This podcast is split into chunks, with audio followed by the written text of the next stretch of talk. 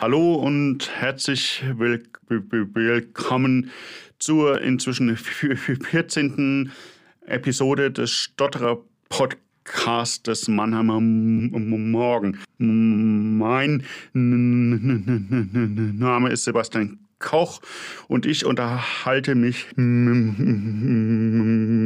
Betroffenen und Experten rund um das, das Thema Stottern. Und nachdem ich mich in der letzten äh, Episode mit einem Sprechberater darüber unterhalten habe, welche positiven Aspekte das Stottern hat, habe ich heute auch am Telefon eine junge Frau zu Gast, die, die auch stottert und, und im Herbst 2020 einen Artikel über das Stottern im Studium geschrieben äh, hat und wie, es dazu ge gekommen ist und wie, sich ihr Umgang mit dem Stottern inzwischen verändert hat. Darüber unterhalte ich mich heute mit Veronika Costa und da ich, ich eben schon so Probleme hatte, den Nachnamen auszusprechen, bin ich froh darüber, dass wir uns schon im Vorfeld darauf geeinigt haben, beim Du zu bleiben. Hallo Veronika. Hallo Sebastian. Ja, ich habe ja eben schon, schon davon gesprochen, dass du im Herbst 2020 einen Artikel im Online-Magazin der, der, der Süddeutschen Zeitung geschrieben geschrieben hast und, und über den Artikel eine große Aufmerksamkeit auf das Thema Stottern im Studium äh, gelegt hast. Äh, wie ist es denn überhaupt zu diesem Artikel ge ge ge gekommen und warum hast du ihn geschrieben? Ähm, also ich habe tatsächlich äh, mich zu dem Artikel entschlossen, als ich den Großteil von meinem Studium schon hinter mir hatte. Ähm, vielleicht, weil man im Nachhinein besser über, ähm, über das nachdenken kann. Ich hatte immer das Gefühl, dass ich sehr gut im Umgang damit bin, mein Stottern zu verstecken. Ähm, also ich weiß, wie man, ähm, wie schnell man welche Wörter ersetzt, ähm, wo man dann, wo man weiß, man könnte jetzt einen Block bekommen. Ähm, ich weiß, in wel, ich weiß, ähm, wie man seine Sätze umstellen kann und, und ähm, diese kleinen Strategien haben mich mein ganzes Studium hindurch begleitet. also ich war ein, eine Meisterin darin, mein Stottern von meinen Mitstudierenden zu verstecken. Aber das hat ja mein Leid nicht kleiner gemacht. Also ich hatte ja immer Angst, dass man mich als eine, die eben nicht flüssig sprechen kann, ähm, entdeckt. Und je größer diese, ähm, dieser, dieser Kampf, dieser ähm, wurde, mein Stottern zu verstecken, desto größer wurde ja auch dieser Druck, dass man das Stottern, dass es ja nicht ähm, auffallen darf. Ähm, und aus diesem Kreislauf, ähm, der mir auch schon selbst seit Jahren bewusst war, ähm, wollte ich dann eben im Nachhinein, also oder in der späten Phase meines Studiums ähm, ähm, ausbrechen und eben dadurch, dass ich darüber schreiben kann, so quasi mit meinem eigenen Stottern an die Öffentlichkeit gehen. Mhm. Wie, wie, wie, wie, stark ist denn das Stottern bei dir überhaupt ausgeprägt? Du hast, du hast eben überhaupt nicht gestottert.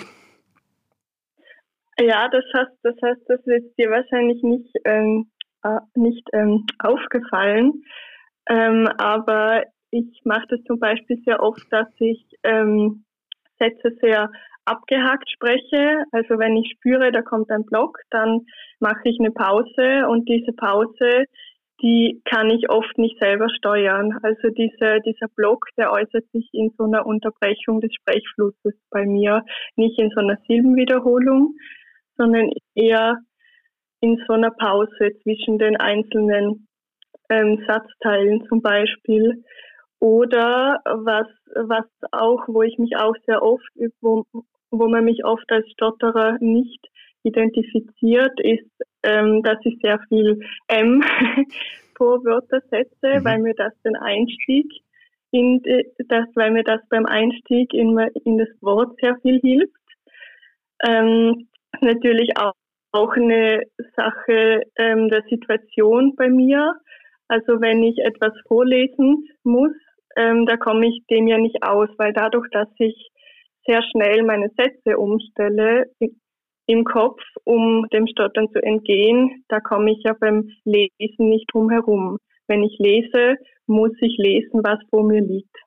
Mhm. Ähm, da ist dann natürlich auch die Stresssituation, die Anspannung größer. Ähm, also wenn ich lese, wenn ich vorlesen muss, und das mache ich jetzt Gott sei Dank sehr selten, ähm, da kommt es dann schon zum Stottern. Ähm, eine weitere, weitere Lebenssituation, wo ich eher mehr stottere, ist in ähm, Streitsituationen, weil natürlich die Anspannung und der Stress auch größer ist. Oder wenn ich meine Familie zu Hause besuche, weil ich da in diese familiären ähm, Rollen zurückfalle und ich habe als Kind mehr gestottert. Das heißt, hat sich mit, mit der Zeit massiv verbessert. Aber wenn ich mit den Leuten aus meiner Kindheit zusammen bin, dann falle ich da so ein bisschen zurück. Nicht, nicht so viel, aber es fällt mir schon selbst stark auf, dass ich da sehr viel stärker stottere als jetzt im Umgang, im Gespräch mit dir. Mhm. Genau, und ein Punkt ist eben noch, ähm, es hängt auch von der Gruppengröße ab. Also wenn ich im Zwiegespräch bin, dann, dann bin ich prinzipiell, dann, dann kann ich sehr, dann kann ich prinzipiell einen sehr ruhigen Sprechfluss kontrollieren. Mhm. Aber je mehr Leute sind, ähm, je, je, mehr Leute mir zuhören, desto ähm, bewusster wähle ich auch meine Sprechsituationen aus. Also ich habe halt, ich habe ich hab mir halt sehr viele Taktiken zugelegt und ähm, die mich ja auch zum Teil ähm, einschränken, zum Teil auch irgendwie zu mir gehören. Dann hast du den Artikel geschrieben, der hat ja echt extreme Wellen geschlagen, also zumindest unterstützt Flirternden. Ähm, ich habe ihn bestimmt äh, acht oder neun Mal von Freunden zugeschickt gekriegt. Äh, wie waren denn die Reaktionen auf den Artikel sowohl im privaten Freundeskreis als auch bei Professoren und äh, Dozenten? Also ich muss eigentlich sagen, ich habe im Gegensatz zu dir ähm, nicht so viel ähm, Reaktionen bekommen, okay. ähm, wie du das zu meinem Beitrag gehört hast. ähm, also ich habe ich hab, ähm, von der Münchner Flow-Gruppe ähm, eine, eine Reaktion bekommen von einer Person von dort mhm. ähm, und habe auch so in meinem Freundeskreis ein bisschen rumgeschickt, aber hatte da jetzt keine großen, also sie fanden es alle gut, aber ich habe so immer das Gefühl, dass ähm, die Leute dann nicht so die, ähm, dass die Leute mich jetzt nicht als schwere ähm, Stottererin wahrnehmen und deswegen diesen ähm, diesen, ähm, diesen ähm, Leidensdruck so ernst nehmen, wie sie es jetzt mit jemand machen würden, der eine offensichtlichere Stottersymptomatik hat. Und da habe ich eigentlich eher wenig Rückmeldungen gehört. Und wenn, dann war das eher so ähm, thematisch das Stottern. Aber da hat jetzt keiner ähm, so mir jetzt viel Fragen gestellt im Anschluss noch. Und, und, und hättest du dir da mehr Rückmeldung gewünscht? Mm, das ist eine gute Frage. Ähm, also ich muss sagen, was mir gerade so ein bisschen gefehlt hat, ähm, und das, das betrifft jetzt nicht nur den, äh, den ähm, Artikel, den ich geschrieben habe, ist so ein ist so ein Kontakt oder so ein so ein, so ein Austausch mit anderen stotternden Menschen, weil ich glaube, ähm, dass man da auch über das, was ich geschrieben habe, sich besser unterhalten hätte können. Also es hat ja ähm, Rückmeldungen gegeben, ähm, aber es hätte jetzt nicht mehr sein müssen, weil ich glaube, die interessanten Gespräche, die ergeben sich dann mit Menschen, die stottern und da habe ich gerade wenig in meinem Bekanntenkreis, mit denen ich mich darüber unterhalten könnte. Du, du schreibst in dem Artikel unter anderem auch davon, äh, dass du einen großen Teil des, des Studiums eine Angst davor gehabt hast, überhaupt als Studierende entdeckt zu werden. Ich habe ich hab auch studiert und ich habe mich gefragt, wie es denn überhaupt möglich ist, zu stottern und das Stottern aber überhaupt nicht zu überhaupt nicht zu zeigen. Wie, wie, wie, äh, wie hast du das geschafft und äh, was hat es hat das auch für, für, für, für Konsequenzen äh, überhaupt gehabt? Ähm, also im Studium ähm, da habe ich so ein bisschen mein Strategien-Repertoire ähm, ähm, aus der Schule mitgenommen. Ähm, ich habe vor allem also jede Sprech- und, und vor allem Vorlesesituation so weit gemieden, wie es eben möglich war. Es war natürlich nicht immer möglich. Wir hatten auch Sprachunterricht, ähm, also ich habe ähm, Italienisch studiert. Wir hatten auch Sprachunterricht, wo dann reihum so ein Satz vorgelesen werden musste. Das war natürlich schwieriger. Da habe ich dann auch sehr viel gestottert. Ähm, aber die meisten Vorlesesituationen an der Universität basieren ja doch eher auf Freiwillige vor. Und ähm, nachdem ich ja nie eine Freiwillige war, bin ich dem ganz gut ähm, entgangen, entkommen. Ähm, ich habe, wenn ich jetzt irgend, wenn ich jetzt einen Vortrag halten musste, dann, dann habe ich immer sehr frei gesprochen, weil ich eben in diesem freien Sprechen mehr Möglichkeiten habe, ähm, Pausen zu machen, Wörter zu ersetzen, Sätze noch schnell umzustellen und so weiter. Ähm, ich habe auch sehr langsam gesprochen. Das, das mache ich ja zum Teil immer noch, wenn ich in Vortragssituationen bin. Das hat mir sehr viel geholfen. Und ich habe auch anfangs sehr leise gesprochen, weil wenn man leise spricht, dann ist natürlich die ähm, wird natürlich weniger Spannung auf den Sprechapparat ähm, angewandt und ähm, es kommt auch zumindest bei mir zu weniger Stottern.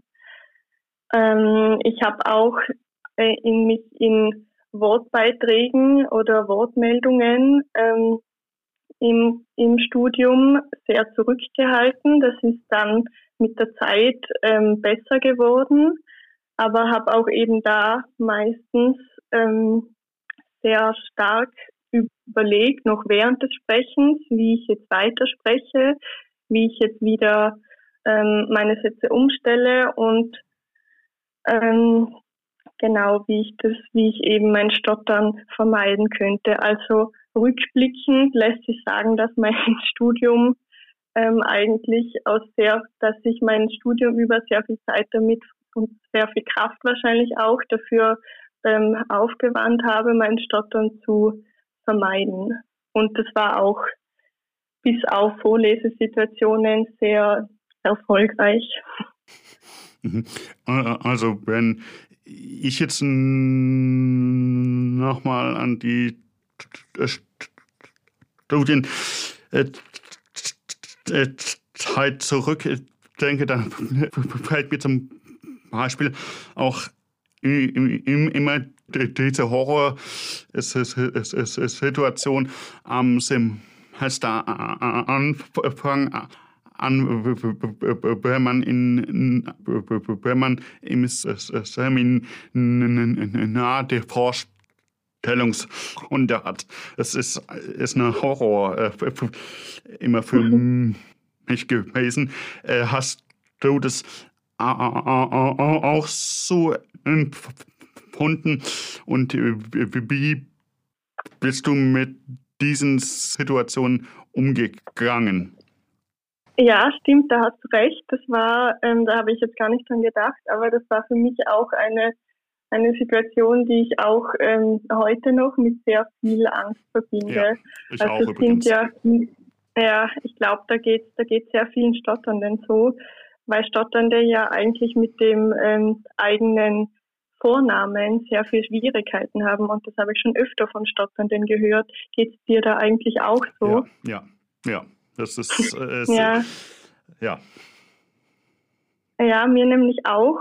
Ähm, und ich habe da auch tatsächlich ähm, mein, die Vorstellungsrunden, wo ich mir ganz sicher war, dass, es, dass sie stattfinden werden, geschwänzt mhm. in den meisten Fällen. Das war meistens noch im frühen Studium, weil ich, ich habe an einer sehr kleinen Universität studiert, wo man sich dann in den höheren Semestern, wo sich eigentlich schon kannten. Und da gab es die Vorstellungsrunden eigentlich nur in den frühen ähm, Semestern. Und die habe ich eigentlich alle verpasst. Ähm, bei später bei Vorlesungen war ich natürlich schon von ähm, Anfang an dabei, weil da, da, da gibt es ja meistens keine Vorstellungsrunden. Ähm, und bei manchen Seminaren, wo ich wusste, das ist jetzt eine riesige ähm, Anzahl an Teilnehmenden, ähm, da, da kann ich hingehen, weil da wird der, der oder die ähm, Vortragende wahrscheinlich nur die vornah die ähm, TeilnehmerInnen vorlesen und die müssen dann vielleicht zwei, drei Sätze zu sich sagen. Und sobald jetzt ähm, der die Vortragende den Namen schon vorgelesen hat, muss ich, muss ich ihn ja nicht mehr wiederholen. Mhm. Und darauf habe ich stark gesetzt. Ähm, es hat nicht immer funktioniert und ich weiß auch, dass es ähm, Vorstellungsrunden gab für mich, wo ich auch sehr stark gestottert habe und ähm, wo diese Situation, vor der ich so große Angst hatte, dann tatsächlich ähm, eingetreten ist. Ähm, aber da wollte ich dich fragen, wie bist du denn mit, wie, wie gehst du denn mit ähm, Vorstellungsrunden um? Ja, also äh, ich habe es ja auch schon eben gesagt, ähm, für, für, für, für, mich äh, ist es immer ein, ein absoluter Horror. Äh, ich habe das auch wie du ich habe häufig die erste Stunde geschwänzt. Das hat dann halt immer so auch so Holge. Da hast ja häufig auch in der allerersten Stunde die Referatsthemen halt äh, äh, werden. Und da hat man dann natürlich auch überhaupt gar kein Mitspracherecht mehr. Das hat dann schon negativ gerade als Folge. Das ist, ist halt blöd, aber ja, man hat halt diese unangenehme Erfahrung am Semester Start hat man, hat man überhaupt nicht. Ja, und ähm, genau das mit den Referaten, was du gesagt hast. Also mir ging es ja meistens so, dass wenn ich mein Referatsdatum selbst wählen konnte, dann habe ich das meistens auf den letzten ähm, Semesterabschnitt ja, ich auch. weil ich, weil, weil das diese ähm, was hier ähm, Angst macht, schiebt man hinaus ja. Strategie war.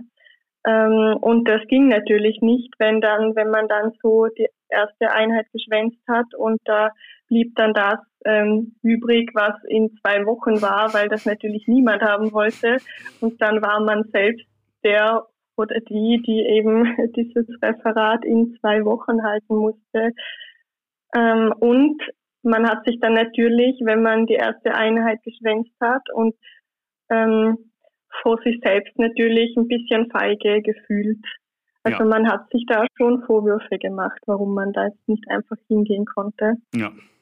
Und ähm, es konnte natürlich auch sein, dass dieses Thema, das man in zwei Wochen hatte, so ging es mir zum Beispiel, dass es vielleicht sich um einen Sachverhalt oder um eine Person drehte mit einer Silbe ähm, am Beginn des Wortes, die ich nicht so gut ähm, ja. aussprechen könnte. Und das war natürlich wieder nachteilhaft. Das ist in meinem Fall die Silbe ER zum Beispiel ähm, die ich eigentlich sonst sehr gut vermeiden kann, aber nicht, wenn das jetzt in dem Namen von einer Person steckt zum Beispiel. Also es konnte, es war nicht vorteilhaft, die erste Einheit zu schwänzen. Nee, nee, das, das ist es, ist es, ist es, ist es überhaupt nicht. Nee, äh, äh wie, ist dann die Uni so prinzipiell mit dem Stottern umgegangen? Ähm, hast du da Unterstützung gekriegt oder ist das überhaupt nie Thema gewesen? Ähm, also ich glaube dadurch, dass meine Stottersymptomatik ähm, seit meinen Schulzeiten nicht mehr besonders hoch war. Ich weiß nicht, wie jetzt die Eigenwahrnehmung und die Fremdwahrnehmung ist. Ich habe da eigentlich von Seiten der Universität ähm, nie so eine ähm, Rückmeldung bekommen. Ähm, also die meisten ähm, Lehrenden waren da eigentlich sehr ähm, entgegenkommend. Die haben mich aber auch nicht ähm, geschont. Also ich weiß nicht, das war wahrscheinlich für Leute wie, wie ich, die Stottern stark vermeiden, war das wahrscheinlich gut, dass sie mich so aus dem Hinter, äh, aus meinem, ähm, aus meinem ähm, Hinterhalt rausgelockt haben. Ähm, gut, Hinterhalt ist das falsche Wort, aber sie haben mich aus, aus meiner, ähm, aus meiner ähm, Reserve mhm. ähm, rausgelockt, so jetzt. ähm, und das war vielleicht gut. Ähm, ich weiß noch, dass es einige Situationen gab im Sprachunterricht, wo ich mal ganz stark gestottert habe und ähm, die Professorin, die sonst immer sehr ähm, geduldig abgewartet hat, ähm, hat dann den Satz für mich zu Ende ge mhm. gemacht. Mhm. Das ist mir jetzt eigentlich selten passiert, weil ich meistens nicht so einen argen Block hatte, dass ich den Satz dass, dass ich sehr viel Kraft aufwenden musste, um den Satz zu Ende zu bringen. Aber das war so eine Situation ähm, und die weiß ich heute noch. Ähm, ich habe ich hab auch mal im Französischunterricht, ähm, im, im Französischseminar einen Vortrag gehalten und ich habe da sehr, sehr ähm, leise gesprochen, weil ich auch mit der französischen Sprache ähm, Schwierigkeiten hatte also von der Stottersymptomatik her interessanterweise, weil viele Stotternde berichten ja, dass sie in der ähm, Fremdsprache flüssiger sprechen. Mir mhm. geht es tendenziell umgekehrt. Ich spreche in Deutsch besser, vielleicht weil ich in der deutschen Sprache viel sicherer bin, was Synonyme angeht. Ähm, und die französische Sprache, die ja sehr viel weiche Klänge hat ähm, und, und, und die ist bei einem Stotterer, der vielleicht sehr hart oft spricht, vielleicht noch schwieriger, mhm. vielleicht auch nicht. Mir persönlich mir ist es, ist es schwerer gefallen. Und jedenfalls habe ich diesen Vortrag ähm, so quasi vor mich hin geflüstert und die Professorin, die wusste, glaube ich, gar nicht, dass ich stottere. Die dachte einfach, ich stehe da vorne und spreche halt leise. Und die hat dann gesagt, ich soll doch gefälligst lauter sprechen. Und ich meinte dann, und es war mir sehr peinlich, dass ich eben stottere und dass es mir das und dass es für mich leichter ist, wenn ich leise spreche. Und sie hat das gar nicht verstanden. Mhm. Und ähm, ich glaube, in dieser Situation habe ich mich sehr bloßgestellt gefühlt, sehr ähm, gedemütigt. Und ich habe dann, glaube ich, auch später am Klo geheult, weil es ähm, mich so gedemütigt hat.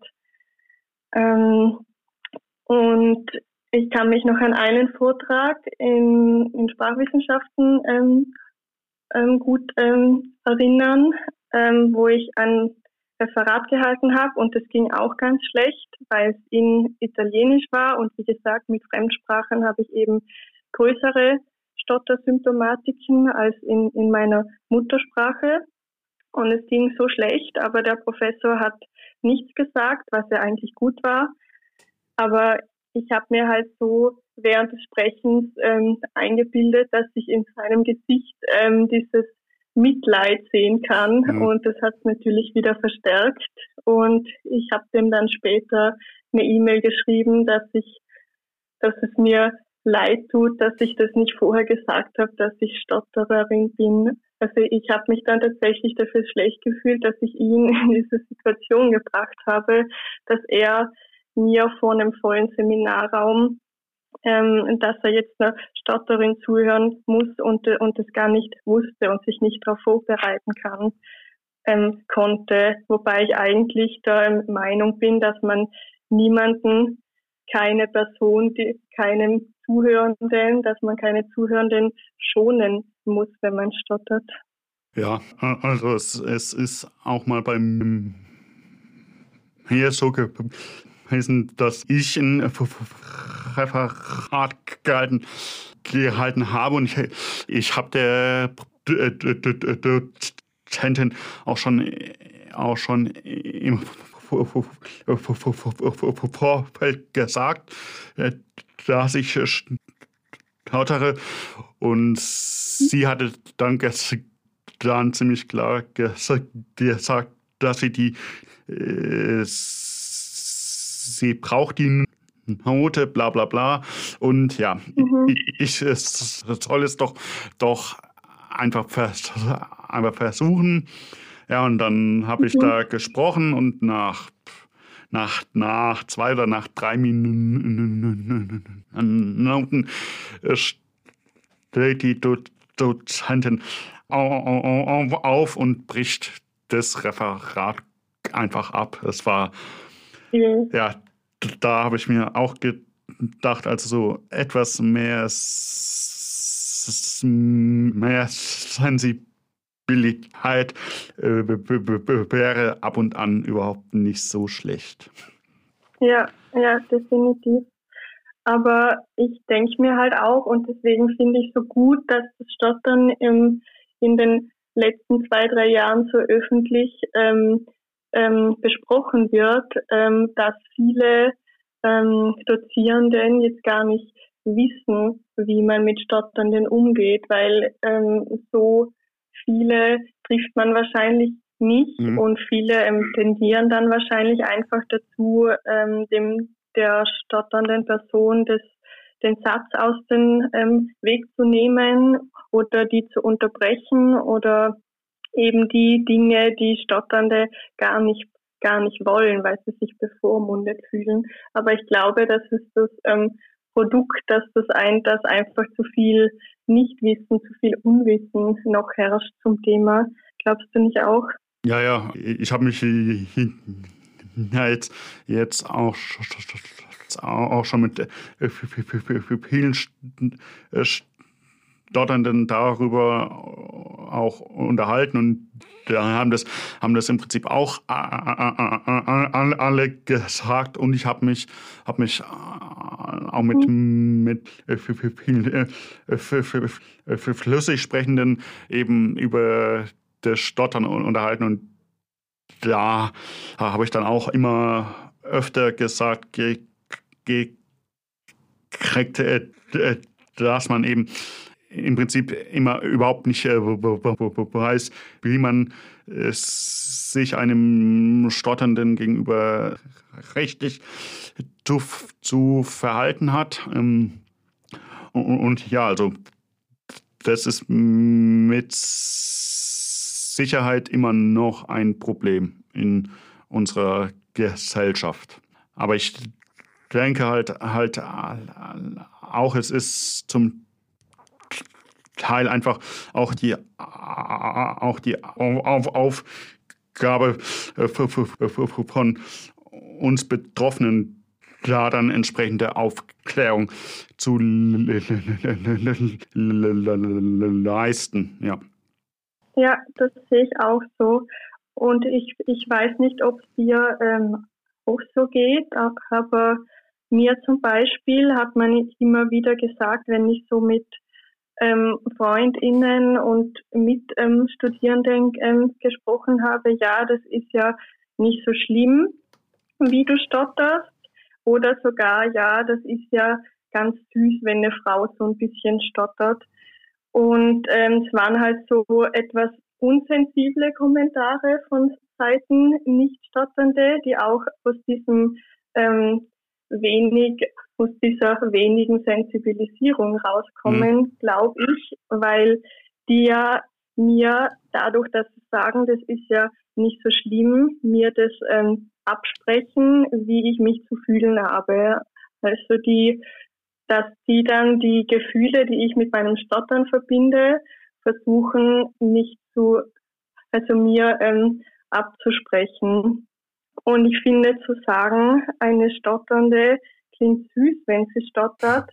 Naja, das Stottern, das ist ein, ähm, eine Sprachbehinderung, die mich in meiner Freiheit schon ähm, einschränkt, die mich in meiner Sprechfreiheit ähm, einschränkt.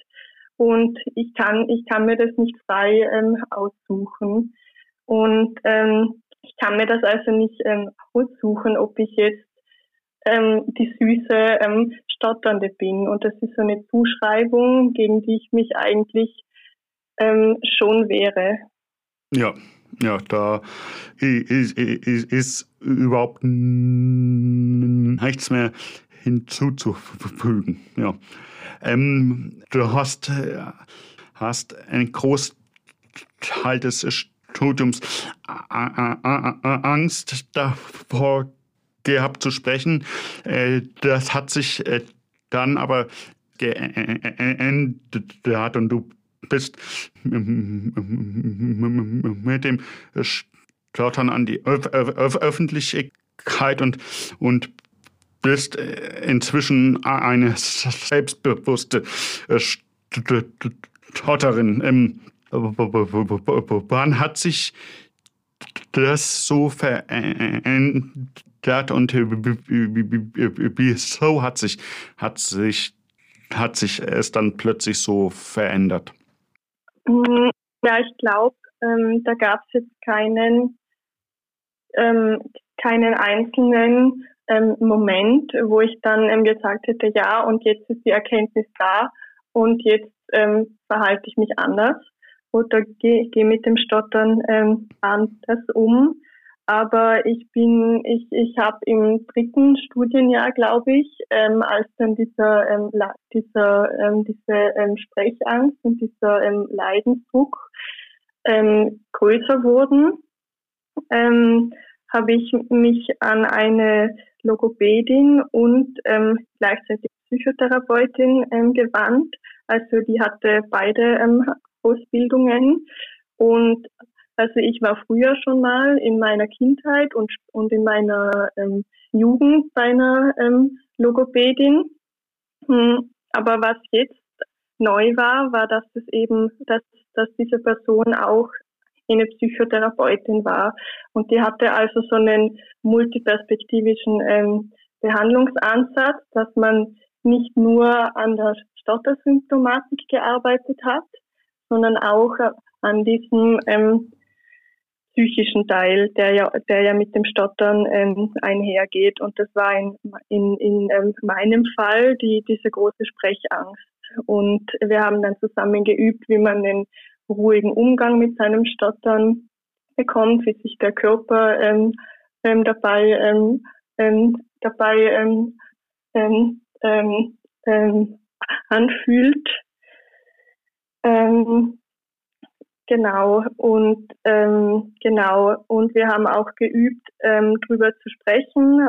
Also wir haben eigentlich sehr viel über das Stottern gesprochen und ich glaube, das hat mir auch sehr gut getan, weil ich das dann nicht mehr nur mit mir selber herumtragen musste. Und ähm, das war dann so ein Prozess und der ist bestimmt noch lang nicht zu Ende. Aber ich glaube, der Umgang mit dem Stottern, der ist nie vollständig ähm, gelöst. Ähm, und aber das hat mir sehr gut getan, mit dieser Person über mein Stottern zu sprechen und daran zu arbeiten, eben vor allem wegen dieser psychologischen Komponente.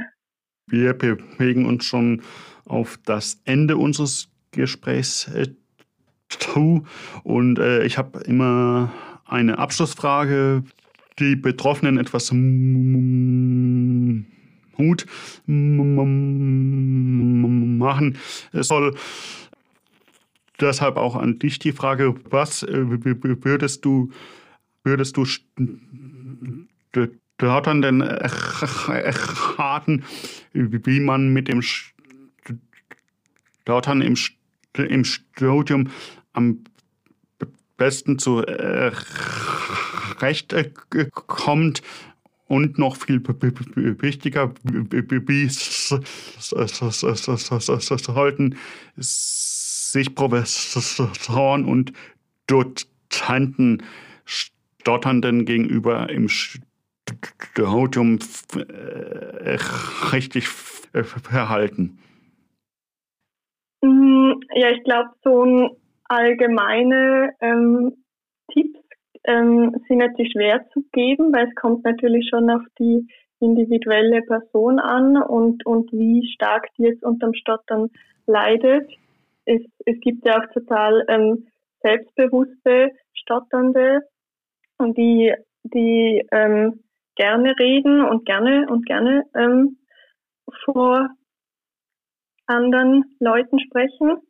Ähm, ich würde, glaube ich, allgemein ähm, Menschen den Tipp geben, die stottern. Ähm, sie sollen proaktiv mit dem Stottern umgehen, weil diese ähm, Vermeidungsschleife ähm, es wird dann irgendwann zu einem Teufelskreis und da kommt man immer schwerer raus, je mehr man Sprechsituationen meidet. Und da kommt man ja das ganze Leben nicht drum herum. Ähm, ich würde Leuten, die stark drunter leiden, empfehlen, dass sie sich ähm, Hilfe holen, äh, weil ich glaube, man muss nicht ähm, nicht für sich durch das Stottern gehen. Man kann sich da Hilfe holen und man soll sich Hilfe holen. Ähm, den Dozierenden, puh, das ist eine schwierige Frage. Ich hatte ja Situationen, wo reihum vorgelesen wurde und ich dachte dann, ähm, dieser Professor ähm, ist ziemlich doof, weil wer macht denn sowas? Aber die, dieser ähm, Professor konnte ja nicht wissen, dass ich mit dem Stottern da in der ähm, letzten Reihe sitze. Ähm, und in vielen Fällen hat mir auch geholfen, dass ich keine Sonderbehandlung ähm, durch die Dozierenden hatte. Ähm, ich glaube, ähm, ich habe gehört, dass es in Deutschland diesen, ähm, diesen, ähm, diesen ähm, Nachteilsausgleich gibt ähm, für, für Stotternde unter anderem auch, wo man eine Sonderbehandlung oder eine Sonderbehandlung klingt jetzt schlecht, klingt jetzt, klingt jetzt so negativ, mhm. aber man kann ähm, beantragen, dass man zum Beispiel mehr Zeit für ähm, mündliche Prüfungen bekommt, weil man stottert und dadurch vielleicht mehr Zeit braucht. Oder man kann mit einzelnen Dozierenden ähm, vereinbaren, dass man den ähm, mündlichen Vortrag zu Hause mit einer Kamera filmt und dann diese Datei den Dozierenden zu, ähm, zukommen lässt, weil man ja zu Hause im Zimmer für sich meistens sehr viel flüssiger spricht. Und wenn ähm, dieser, diese ähm, Sonderbehandlungen für dein Wohlbefinden einen großen Beitrag leisten, dann würde ich sie nicht ähm, ablehnen, wenn der ähm, Leidensdruck wirklich hoch ist. Also ich glaube, kein, keine stotternde Person sollte durchs Leben gehen und sich ständig mit dem Stottern quälen. Das ist doch ein prima Schlusswort. Ich bedanke mich für das extrem offene Gespräch. Herzlichen Dank. Ja, vielen Dank dir ähm, dass du so viele spannende Fragen gestellt hast, weil das, das tut ja dann wieder gut, mal wieder ähm, über diese Fragen ähm, für sich so nachzudenken und weil man sich und sein, und sein Stottern da ja auch ein Stück weit besser kennenlernt. Also vielen Dank. Ja, das ist die 14. Episode des Stotterer Podcastes Mannheimer Morgen gewesen. Ich hoffe, sie hat euch gefallen und wenn das der Fall ist, dann, dann freue ich mich über eine Bewertung auf Spotify, Apple Podcast und auf dieser und alle, Epis alle bisherigen Episoden sind, sind auch auf der Webseite des Mannheimer Morgen unter mannheimer-morgen.de slash stottern abrufbar. Äh, wenn ihr ansonsten noch Fragen zum kompletten Thema habt oder auch mal eine Anregung, dann schreibt mir am besten eine E-Mail an die E-Mail-Adresse ckoch.mamo.de. Ja, und wir hören uns in zwei Wochen wieder. Ich bedanke mich für, für euer Zuhören und wir hören uns dann in zwei Wochen. Bis dahin, ciao.